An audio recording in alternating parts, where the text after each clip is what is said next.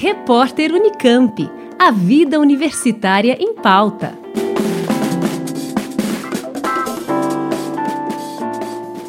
Pesquisadores e instituições comprometidas com a proteção da ciência ganharam aliados. A SBPC, Sociedade Brasileira para o Progresso da Ciência, lançou o Observatório Pesquisa, Ciência e Liberdade.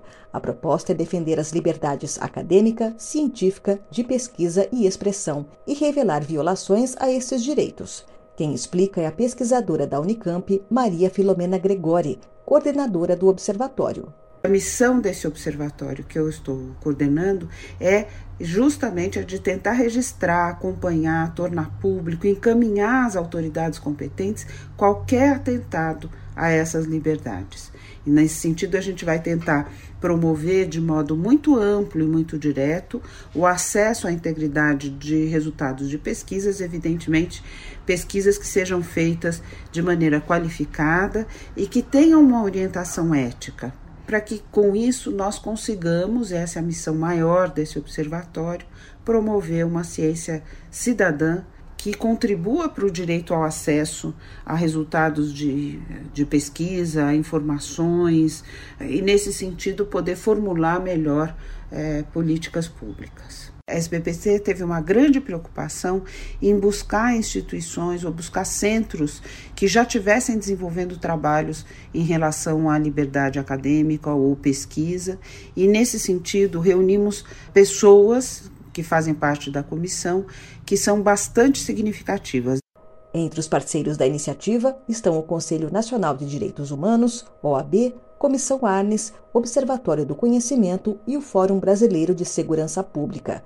O observatório vai colocar em discussão casos de assédio e ações de censura a servidores, também demissões ou escolhas de dirigentes sem especialidade nas áreas de atuação, entre outros cerceamentos, além de restrições financeiras às instituições de ensino e pesquisa.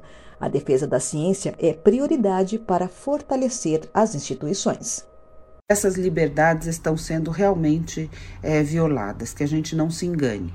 Desde o primeiro dia do governo atual, são é, lançadas medidas de constrangimento ou de diminuição ou de desqualificação de conselhos institucionais ou órgãos institucionais que formulam políticas públicas que produzem informação. Esse é o caso do INPE, o caso do IPEA, o caso do o IBGE, que o censo não pôde ser feito, mas nós vimos também casos no INEP e casos também no INCRA, na FUNAI, na CAPES e no CNPq. Por outro lado, o que a gente tem assistido é um verdadeiro ataque a determinadas personalidades individuais. Conheça os membros da comissão e acompanhe as informações do observatório no site portal.sbpcnet.org.br barra Observatório Pesquisa, Ciência e Liberdade. Da Rádio Unesp FM, Liane Castro para o repórter Unicamp. Repórter Unicamp. A vida universitária em pauta.